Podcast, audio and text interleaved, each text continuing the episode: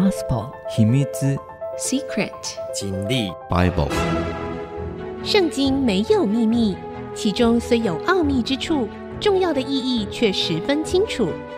请听曾阳晴为你解密。这里是 IC 之音主客广播 FM 九七点五，欢迎您收听《圣经没有秘密》，我是说书人曾阳晴。这个节目呢，同步在 Spotify 以及 KKBox 上架，当然 Apple Podcast 以及 Google Podcast 也有。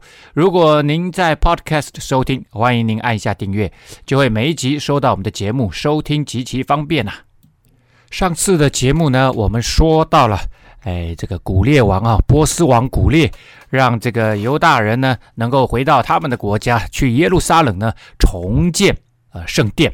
啊，重建圣殿，但是呢，呃，他们让他们回去的时候呢，大批的人也就跟着一起回去了。他们总共把这些金银的器皿，以前呢，呃，尼布甲尼撒王从圣殿掳出来的这些东西呢，总共金银器皿有五千四百件呐。被掳的人从巴比伦上耶路撒冷的时候，设巴萨将这一切都带上来啊。那设巴萨这个人呢，他究竟啊是什么样的一个身份哈？呃，其实众说纷纭呐。他这边也也有讲了嘛，他就是省长嘛哈。那呃，当然这时候他们因为人都在巴比伦，所以呢很难讲说他就是在遥远的迦南地那里执政的省长。所以我我在想，他应该是在这个时候是被任命的。好，然后再回到迦南地的时候，回到耶路撒冷的时候，他在那个地方行使他的行政权呢。一般来讲，哈，早期解经家都认为设巴萨就是带领他们回归的这个领袖所罗巴伯，他在巴比伦的官方用的名字就是这种 court name 哈，就是君王喊他的名字，就像但以理伯提沙沙哈他的名字一样啊，他被取了一个巴比伦名字。啊，在被俘到巴比伦的以色列人呢，常常被取另外一个名字哈。但以理被称为伯迪沙沙，还有他的三个朋友哈。这个看法有一个比较大家认为是缺陷的地方啊，就是设巴萨呢，他可能不算是一个巴比伦的名字啊。而且呢，常常如果以色列人他被取了一个巴比伦的名字呢，他的父母亲其实应该也会帮他取一个希伯来的名字。那设巴萨跟所罗巴伯呢，都不算是希伯来人的名字哈。所罗巴伯的呃名字的原意呢，就是生在巴比伦啊，生在巴比伦，巴伯嘛，Babel 嘛哈，就是巴比伦的意思哈。当然，这个原因呢，也不一定就能够反驳说他不是同一个人啊。但是就，就是大家都会觉得，好像总有那么一点点缺陷了啊，啊。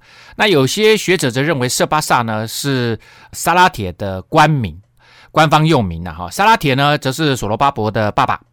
那所罗巴伯呢，大家还记得吗？在尼布甲尼撒王的时候，有一个犹大的君王。啊，叫约雅斤的，他被掳来这里啊，而且呢，后来经过三十七年啊，还被提出监啊，在君王面前每天为他预备一份食物啊，然后被认为是座中之座啊，啊，这个座位的座就是哇，那么多君王被掳来，只有你被提到君王面前，被提到这个巴比伦王面前，每一天被尊贵的对待啊，那呃，这个呢？啊，就是啊，他的儿子啊，他其中一个儿子，那所罗巴伯呢，就是啊，就约雅斤的孙子。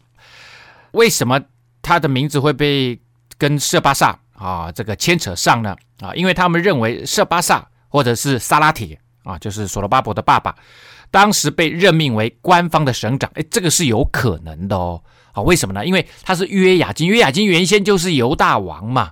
哦，犹大王。那这时候呢，呃，因为他也在这个巴比伦被尊重，所以到了波斯王的时候呢，把他的儿子任命为，因为要送他们回去，而且他是怀柔政策哦，他是非常非常赞成他们都回归的，所以他很有可能把这个约雅斤的儿子任命为啊这个犹大省长啊，然后他其实回到设巴萨呢，呃，回到了。迦南地的时候呢，没有多久他就过世了，然后这个头衔当然就传给他的儿子索罗巴伯啊。那呃，大家认为这也是一种啊说法啊？为什么呢？因为等一下我们会看到哈，设巴萨跟索罗巴伯这两位哈，其实为什么大家会把他们认为是同一个人？这是第一个，因为他们都是犹大省长啊啊。第二个呢，他们都立殿的根基，立圣殿的根基啊。然后他们也是算是犹大的首领，带着金银器皿归回的啊。这个是设巴萨，而所罗巴伯他是犹大省长啊。那他第二个呢，他是省长萨拉铁的儿子，那他也被称为犹大省长啊。第三个，他也立殿的根基。第四个呢，神后来借着哈该跟亚撒利亚这两位先知呢，多次的提到所罗巴伯，他是被神所看重的。这个大概是两者之间最大的差别，就是诶，所罗巴伯被后来很多先知提到，而设巴萨这个名字呢，极少提到。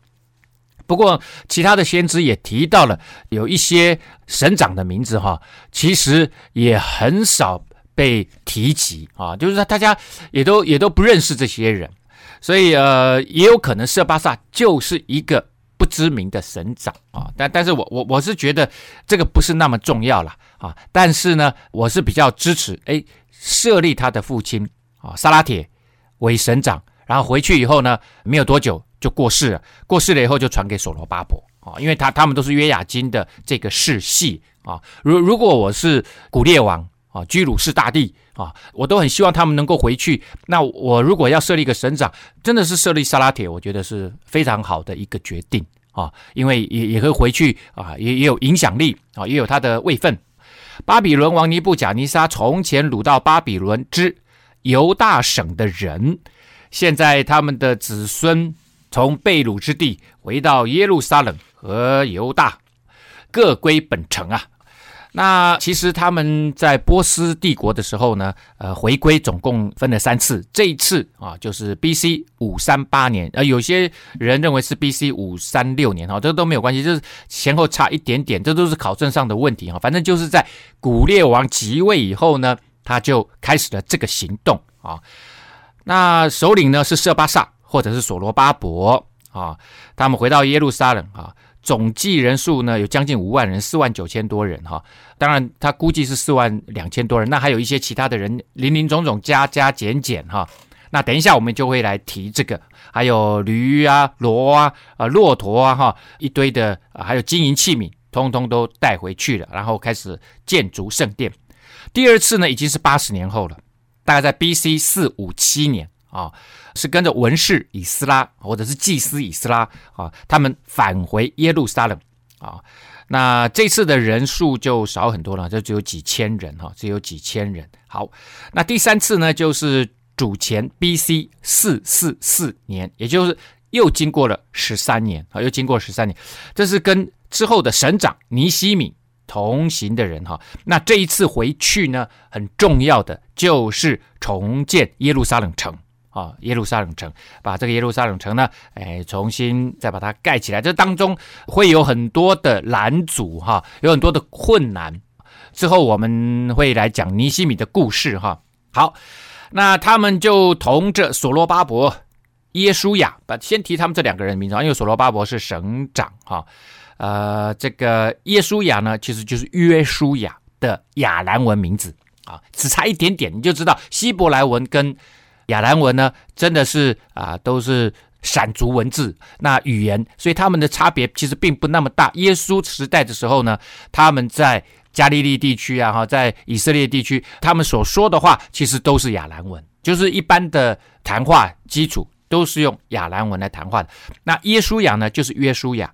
好，那到了新约呢，用希腊文来发音呢，就是耶稣的意思啊，也就是神拯救啊，神拯救。那看这个名字，通常都是非常非常属灵的名字哈，呃，在宗教性很高的，他是大祭司的意思啊，他就是大祭司的名字哈。所以把这两位先放进来啊，之后呢，有尼西米、西莱亚啊、利莱亚、莫迪改、毕山、米斯拔、比格、瓦伊、利宏、巴拿回来的啊，这些都是什么族长。啊，组长，那有几个名字很熟悉啊，像尼西米啊，像末底改哈，这个都不是其他的书卷上面的，好像尼西米书里面的尼西米不是，那已经是一百年后的事情了啊，像末底改哈、以斯帖记不是啊，这个都是呃很通俗的名字哈，在当时呢的神这个组长啊的名字。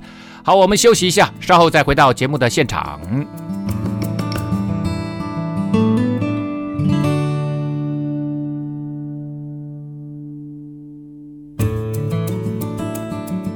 欢迎您回到《圣经没有秘密》，我是说书人曾阳晴。好的，我们刚刚讲到了哈，他们从前被掳到巴比伦，这些的犹大省的人，通通都让他们回去，只要你愿意回去的，通通都回去了。然后这个犹大省呢，呃，是这样子哈，波斯帝国下面有很多的行省，这叫做 satrapy。啊，satrapy，satrapy 哈，或者是总督辖区啊，这个总督辖区下面又有很多小的省啊，地区啊哈，犹大省就是一个 Yehud 啊，就是其中一个小的地方啊。那呃，这个犹大省呢，当然就是当时犹大国的主要的地区哈。大致上，它的分布地区呢是回到，当然主中心就是耶路撒冷。那推测波斯国的犹大省南边大概到西伯伦啊，也就是耶路撒冷南方哈，大概五十公里的地方，可能还不到啊，四五十公里的地方。然后最西加到西边呢，也没有到大海啊，就是所谓地中海，到了基色而已。大家还记得吗？啊，这个所罗门王啊，他的第一个老婆就是跟埃及的法老的女儿结婚的时候，送给他一个嫁妆，就是基色城啊。这个大概是。以色列往西奈半岛中间的一个重要的城市哈，相当具有啊这个战略地位的啊。那北到米斯巴啊，米斯巴呢大概就是北国以色列的中部平原那里，东边当然就是约旦河。它的这样整个大小哈，其实大概就是后来以色列国的一半的地方了啊，一半差不多领土只有后来的一半。波斯。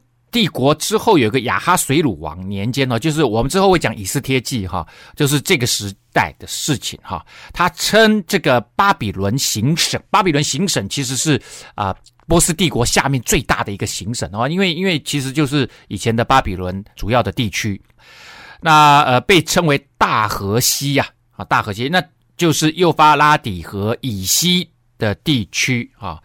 其实它原原来的直译翻译的应该就是。大河之外啊，大河之外，那在因为待在西边嘛，就是大河西地区行省啊，那就让这些犹大人的人回去。那我们刚刚念的什么所罗巴伯、耶稣亚、尼西米啊、西拉雅，这些都是族长的名字啊。那接着下来，他就会这样子写哈，有六十节哈的内容都在讲人民，就是这些族啊，然后他们下面有多少人跟着他们回去，几千人，像以色列人民的数目记在下面。八路的子孙两千一百七十二名，噔噔噔噔噔噔噔啊！那前前后后呢，讲了六十节的人名，很长啊。那我当然就不念了啦，哈，不念了。那以各家族的领袖为中心，广泛的描述了啊，他们的出生的支派，他们从哪里来，诚意就会待在哪里，哈。那基本上啊，区分的标准呢，以以下几点啊，那我们来分享一下哈。第一个呢。当然就是领袖的名字哈，以领袖的名字。第二个呢，家族归回的这些百姓的人数啊，会写出来。第三个呢，地区归回的百姓人数。啊，第四个就家族归回的祭司人数，就是祭司要特别提出来啊，什么家族什么家族的祭司啊，这个。然后呢，呃，以家族归回的立位人，因为帮助祭司工作的是立位人，在圣殿工作的。然后呢，接下来是尼提宁人的家族，尼提宁哈，这一个这个就是杂役，陪在祭司跟利未人周边的杂役打杂的啊，其他打杂的人啊，叫做尼提宁，他们在也在圣殿工作哈。好，那这已经是六种人了，然后第七种人是所罗门仆人的后裔啊，也也被放进来。然后第八呢，就是家族啦、家谱不明确的人。也放进来，等一下我们就会稍微看到这个啊。第九方面就总计多少人啊？那他在经文里面写的总计是四万两千三百六十人啊啊！当然还有尼尼总总加一加哈，接近五万人啊，五万人这样子哈。好，那讲到人数，讲到最后呢，他说有三家祭司的家族族谱找不到啊。那就很难确定，就是你要确认再确认，那那你很难确认怎么办呢？省长就对他们说：“你们不可吃至圣的物啊，直到有用乌灵和土冥决疑的祭司兴起来啊。这个乌灵跟土冥呢，就是两块宝石啊，有点像掷骰子的概念呐啊，啊，或者是我真的很不想讲啊，就是像跋杯的概念啊，决定一神的旨意。”的用途的这两块宝石啊，那如何使用呢？显然还是要有祭司来决定啊。那祭司他说也有这些祭司兴起的整个制度，我们通通都决定了以后，再来处理你们这三个家族的事情啊。好，那呃会众总共有四万两千三百六十名啊，然后还有仆婢七千三百三十七名啊，所以这一家就已经接近。五万人哈，接近五万人，而这个仆婢人数呢，占总数的大概六分之一，哈，六分之一，所以大概是一个仆婢，他会服侍啊六个会众，然后又有歌唱的男女两百名。那你想，这个绝对不是圣殿里面唱诗歌的敬拜赞美上帝的那一些人，为什么呢？因为他们其实已经离开呃七十年了，要再再重新返回哈。那呃，原先在圣殿服侍的那些呃，除了祭司，因为他们有家族的问题、家族的关系，所以很容易找出来。立位人很容易找出来，可是这些唱歌的很难找啊，因为也没有训练，也也没有在圣殿里面每一天操练，所以大概这个都是应该算是呃巴比伦地区的民间乐师啊。啊，民间乐师啊，啊，他们也不是犹太人，但是呢，我相信他们回来以后，可能婚丧喜庆啊，很多场合还是会用到他们，他们也愿意跟着一起回来，应该是被犹太人雇佣的啊。他们都会想到很多未来回去会遭遇到的一些事情啊，先预备着啊。他们有马七百三十六匹，所以马已经很珍贵，没有那么多，只有七百多匹哈。骡子两百四十五匹，哦，你说骡子这个很少人用来当交通工具的吧？啊，大家还记得吗？啊，大卫王要过世之前，让他的儿子登基的时候，就是坐他的骡子。所罗门王坐他的骡子，所以其实骡子在当时是贵族啊、财主啊，还有王族喜欢用的交通工具。他们认为骡子比驴子更高一级啊。所以你看啊，耶稣进耶路撒冷的时候，哈，我们之后会讲到，他是骑小驴子哦，还不是驴子，是小驴驹哦。啊，耶稣如果真的是跨骑的话啊，他他那个脚马上就就顶到地上了啊，他一定是侧坐，所以骡子是比更高一等啊。你看，耶稣他要来传神的道哈，他要成为真正的未来人世间的救世主，可是他却如此谦卑，他是坐着小驴驹进耶路撒冷啊。啊，骆驼有四百三十五只啊，驴也有啊，六千七百二十匹。你看啊，驴的数目是将近骡子的三十倍。你就知道了哈，骡子更珍贵，在那个时候蛮奇特的了哈。有些族长呢，到了耶路撒冷耶和华殿的地方，便为神的殿甘心献上礼物，要重新建造啊。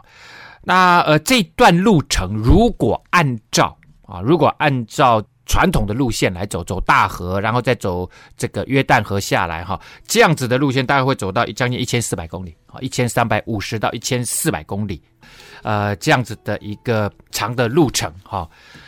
好，那我们再稍微来讲一下哈，为什么要用六十节哈这么详细的来记载家族、祭司、利未人、尼提宁人这些人的名字，重要人的名字呢？大家呃，大部分就有这样子的共识，认为哦、呃，详细的叙述人数、各族各家的登记啊，表示这些人呢都被。上帝所重视，被上帝所纪念，好像信徒的名字被记在上帝的生命册上一样啊。第二个呢，未来他们具有产权上面的表征啊，会可以得到耶路撒冷土地的产业，或者是其他地区的土地的产业，而且呢，他们可以享有宗教信仰上面的利益啊。谱系呢，也是用来鉴别以色列民的身份。啊，身份这个是非常重要的哈。好，我们休息一下，稍后再回到节目的现场。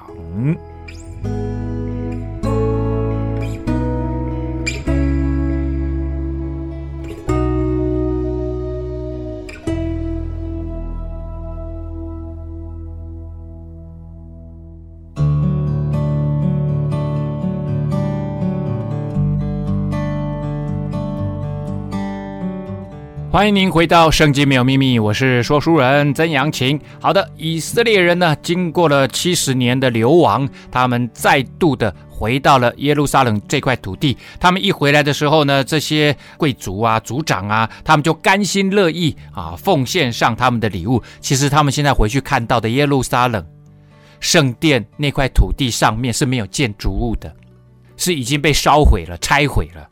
当然，地基还留在那里，因为地基其实很难拿掉的哈，很难拿掉，因为地基他们那个石块立得很深很大哈。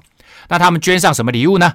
他们量力捐入工程库的金子，为什么？因为接下来要要要要盖圣殿要钱呐、啊，哈，金子呢六万一千达利克，银子五千弥拿，并祭司的礼服一百件。啊，你说，哎，礼服也要捐了，礼服很贵重啊。到了新约呢，很多人其实一生啊，或者是平常其实有两件衣服就替换着换啊，所以衣服在他们那个时代是非常非常之贵重的。好，那更何况是祭司的礼服，这这个都很贵的啦啊。就这些族长呢，就出钱就帮他们做了啊。那达利克呢，呃，就是它是重量的单位哈，呃，是一半的 shekel。啊，一半的舍克勒啊，舍克勒呢是以色列的重量单位，大概一达利克是八点四二四 g 啊，就是 gram 啊，就是克的意思哈。呃，八点四二四呢，所以乘以六万一千的话呢，大概是五百公斤，五百公斤的黄金，黄澄澄的金子，五百多公斤哦，啊，所以还是蛮有钱的啦哈。银子五千米拿哈。呃，一个弥拿重量大概是五百七十公克啊，那五千乘以五百七呢，大概就是呃三千公斤或者是三公吨的银子啊。好，那在古列王之后呢，啊，还有一个大利乌王啊，这个不是之前的马他任命的第一位巴比伦省长总督了，呃的那位大利乌马代人啊，这是后来啊这个波斯王有一个大利乌王。他就曾经铸成啊，这个达利克波斯钱币啊，波斯钱币这个这个就挖出来的考古啊，这一个达利克就是八点四二四七这样子哈、于是呢，祭司、利未人，还有人民中的一些人，歌唱的、守门的，尼提宁，并以色列众人，各住在自己的城里啊。呃，因为。不能都住在耶路撒冷吧？啊，分散啊！你们以前住在哪里就就住在哪里，因为这时候的以色列或者是呃犹大国也不是很大了，犹大地区、犹大省呐也不是很大啊。那他们都要聚集到耶路撒冷，其实也都很近。好，那当然就是地广人稀了哈。现在看起来。好，那这个所罗巴伯呢，我可以再多说一点点哈。他们理论上应该算是在所罗巴伯的领导，或者是他们父子领导下哈，回到犹大省。那所罗巴伯这个名字的意义，原先就是我讲过的，是生在巴比伦，或者是巴比伦的后裔哈。生在巴比伦的意思是比较比较确切的哈。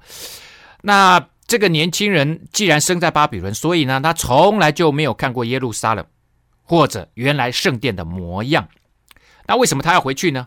他呃，既从来没有看过自己的故国，也没有看过旧的圣殿啊。巴比伦呃，从小就是他生活的家，呃，就像移民人啊，移民第二代、第三代，他们其实对于原先的那个故土已经没有什么家乡、故乡，没有什么概念了。为什么要回去呢？那第一个，我认为他是所罗巴伯啊，不，所罗巴伯是约雅斤的孙子哦。光是这一点啊，就让他有回去的理由了。这是第一个。好。那呃，这个呃，巴比伦王那时候既然使约雅斤抬头，所以他在波斯王的啊，这个古列王的眼中啊，所罗巴伯，你们这个世系应该也是继续被看重的啊，被当作是王的朋友哦啊。好，那呃，另外呢，我也相信，因为不管是大利乌或者是古列王，都还重用但以理。但以理呢，呃，这一位。我我相信他已经算是犹大人的这个精神领袖啊，第一批被掳来的最优秀的精英分子，年轻的啊精英分子就在啊尼布甲尼撒王的朝里面啊啊，在最后一个王伯沙沙的朝里面，在大利乌的朝里面，在这个古列王的朝里面，四朝这个为重要的官员啊，他绝对是犹大人的啊精神领袖啊，精神领袖还不一定是所罗巴伯啊，或者是他的爸爸啊萨拉铁这个或者约雅斤，那绝对不是的。如果真的是要讲精神你就，绝对是但以理这样的。所以但以理在皇宫里面，他一定两个人有见过面。这时候他是一个垂垂老矣，而呢这个青年的王子所罗巴伯，我相信他们中间一定有互动，然后他一定跟他分享过上帝带领我们过来原因、目的、神的心意、神的名字的意思、神的家、神的荣耀要重新恢复啊！但以理一定跟他讲，你这样子的位分，你的祖父约雅斤被带到这里来，三十七年后，神让他被高举高抬出来，成为。巴比伦王的朋友，这件事情绝对不是偶然的。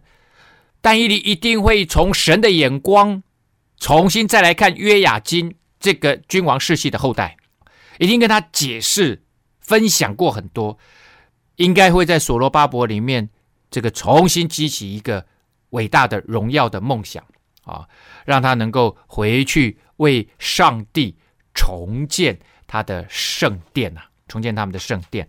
好了。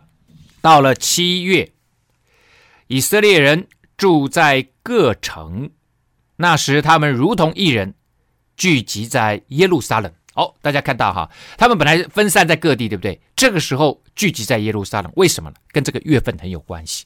七月对以色列历来讲，七这是 B.C. 五三七年哈，大概是那个时候，就差不多是阳历九到十月。七月呢，犹太历呢就叫做。提斯利月，这个月的第一天就叫做吹号节。这个七月第十天，七月十号叫救赎日。七月十五日呢，就是他们最有名的祝棚节，一直到二十一、二十二七天的时间哈，他们在那里欢喜快乐，一起庆祝上帝给他们的秋收收藏节哈，就是这个时候他们把这个很多就是丰收庆祝，但他们现在才刚回来。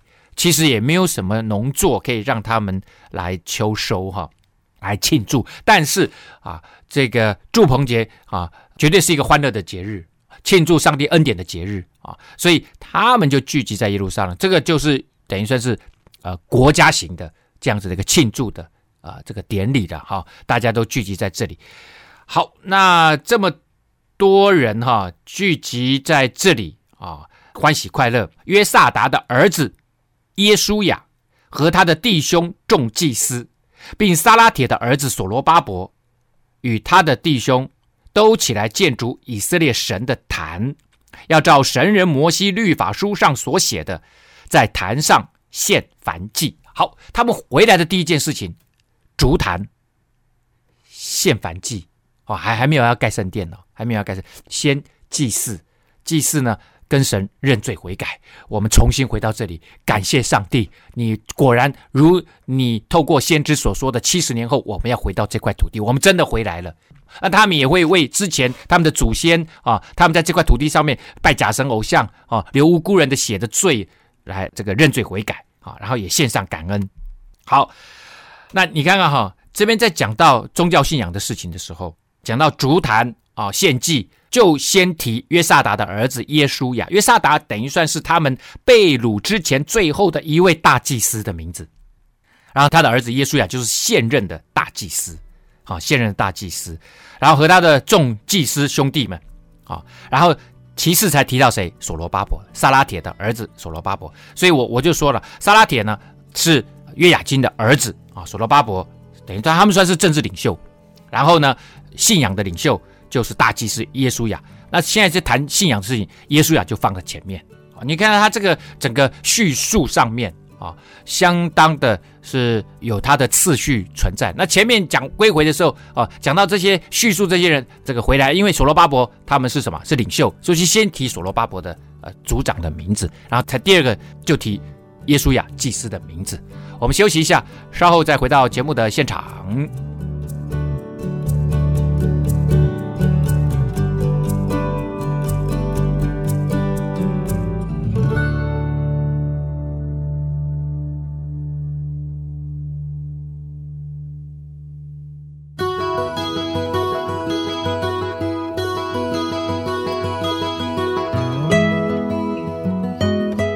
欢迎您回到《圣经没有秘密》，我是说书人曾阳晴。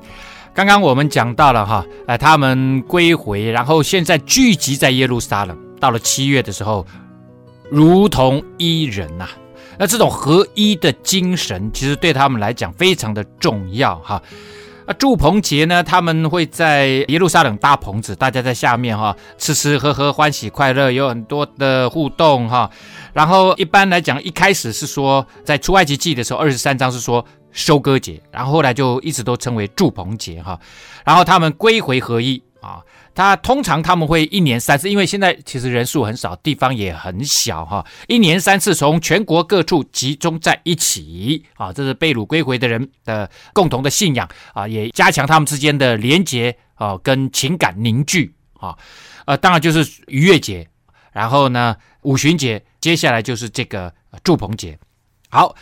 呃，祝棚节里面他们会特别纪念他们的祖先哈，从埃及获得拯救这件事情哈，呃，从新晋统治他们的帝国中获得释放，呃之后的这个社会状况其实也很适合啊。早期他们被从埃及释放回来啊，呃，神带领他们出埃及啊，他们就开始纪念祝鹏杰啊。啊，现在呢，他们从这个呃被掳的地方，从巴比伦的手啊，古列王神界的古列王。啊，呃，把他们放回来哦，好像也重新再一次经历了出埃及记的那样子的一个呃释放自由的过程。主要在上帝的恩典当中，大家聚集在一起同乐啊啊！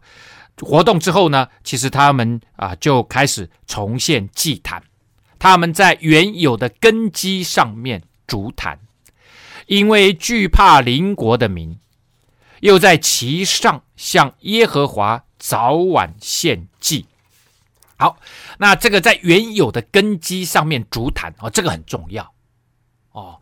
那所有的东西都在原来的地方。那因为我刚讲了哈，圣殿的根基因为石头很大很深哈，所以当时巴比伦啊把这个圣殿烧毁拆毁以后，把东西都拿走以后，其实那个根基还在那里，所以地基看得见。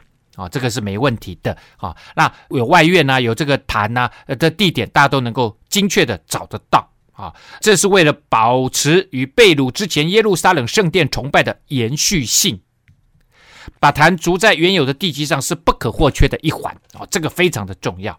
这种所谓的圣洁空间呐，啊得以恢复为祭祀耶和华唯一正确的地点。所以这种圣洁的啊，完全。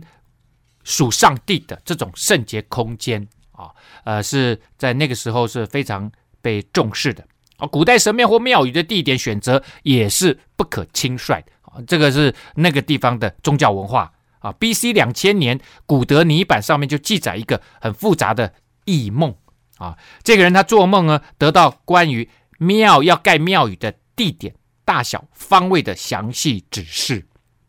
其实呢，上帝。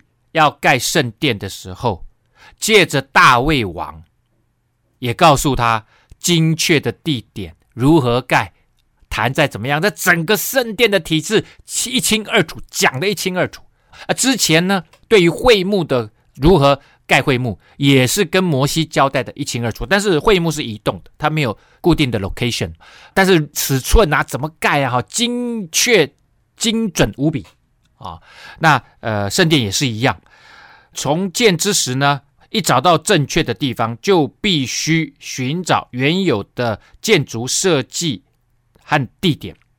那呃，我们还记得呢，巴比伦王的这个末代君王拿波尼度啊，这边不讲博博莎莎哈，就是拿波尼度，他在一个碑文当中有记载着，他说他在在他之前一百年有一个萨尔根王。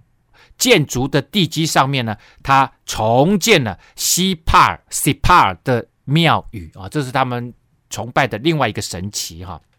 而且呢，还特别讲了，一寸的偏差都没有，就要这么精准啊，就要在原地原址，因为他们认为这样才有延续性。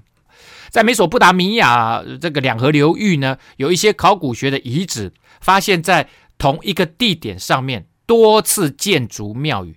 文化层呢，有十几个之多啊，你也就知道这里不断的被重建，不断的被重建，不断的被重建。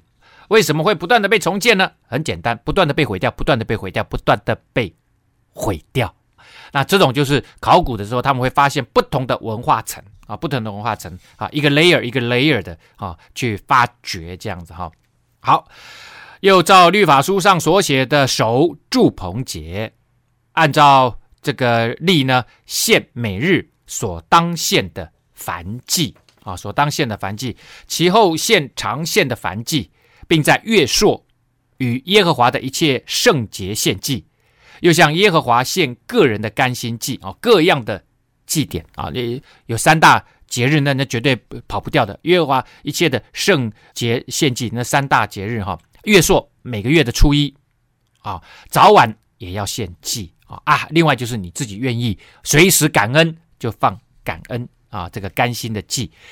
呃，早晚的燔祭这个很重要哦，在圣殿里面哈。那现在圣殿还没有盖，但是坛先弄好了。坛先重建好了，就在坛上每天就先献祭，献祭好像每天来到神的面前祷告一样，那种感觉，能够维持在每日晨昏不断的献祭，是遵守圣殿体制的一个重要的 sign 啊，重要的这个标志。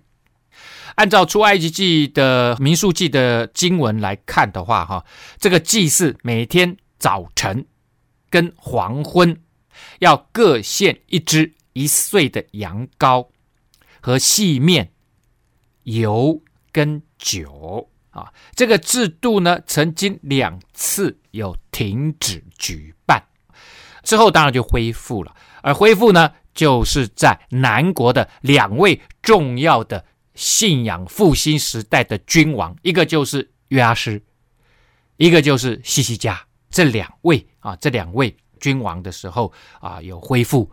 那第一个当然是。政治上面的理由哈，怠惰哈，导致这种怠惰啊。另外一个呢，就是外敌来了啊。就是西西家的时候呢，当然就是因为啊这个亚述帝国的压力啊，但是他后来把它恢复了啊，把它恢复了这样子哈。好，那从七月初一日起，他们就向耶和华献燔祭，但耶和华的殿的根基尚未立定。好，因为要要重建，那当然就要怎么样？要先立根基啊。他们又将银子给石匠、木匠，把粮食、酒和油给西顿人、推罗人，使他们将香柏树从黎巴嫩运到海里，浮海运到约帕，是照波斯王古列所允准的啊。波斯王古列不是说吗？他们无论到哪里去，你们都要帮忙他们盖圣殿吗？啊，那盖圣殿你也不能叫别人，这是其他的国家。啊，其他的行省啊，他们也不能够白白的帮你忙啊。那推罗西顿就是今天的黎巴嫩地区啊。大家还记得我之前有说过，黎巴嫩地区呢，这个国家它沿海的平原很短很小，但是有很好的港口。这个国家通常就分为推罗跟西顿两个小的城邦，然后后面呢，很快的啊，这个就有上升到一千五百公尺以上的高山，生长着非常棒的香柏树。啊，这个尼布甲尼撒王就很喜欢这里的香柏树，曾经特地来这边看山上的香柏树。香柏树呢，被认为是最好的建材啊，圣殿就是用香柏树啊，里面需要用的时候就会用到最好的香柏树。啊，从黎巴嫩呢运海运到约帕啊，约帕就是有一个先知叫约拿的，他就从这里出海逃避上帝的追缉，哈哈，这终极追缉令哈。好。那这个约帕港呢，然后再运上来，然后再大概呃走差不多七八十公里，来到了耶路撒冷。那这一切都是波斯王古列所允准的啊。那因为推罗西顿这个地方平原很小，很难生长粮食，所以呢，以色列他们都是用啊这个粮食来跟他们交换香柏树啊。所以说粮食、酒和油啊给推罗西顿人啊。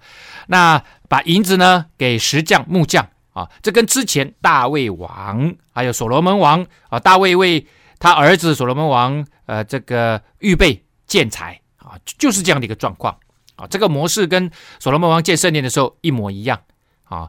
那大概是在这个时候了哈，他们重建的时候，之前四百五十年，所罗门当时建殿的规模比较来看的话，当然就是不能够。一概而论了啊！建第一圣殿的时候啊，这个推罗西顿王啊，西兰受了大麦、小麦、油酒以后，提供给他们建殿的材料。那这个 Cyrus 古列王所允准的，就像今天建筑某一个工程的时候，需要什么？需要执政当局的允许，行政当局的允许，你才能够来建造。所以这里是经过波斯王古列允准，这件事情是非常重要，就是公家允准的，要不然他很难得到建筑圣殿所需要的材料。哦，我刚刚讲错了哈，约帕到耶路撒冷大概是五十六公里而已。好，今天的节目呢，到这个地方先告一个段落了，之后他们就要来盖圣殿了。盖圣殿的过程究竟如何？我们下次再会。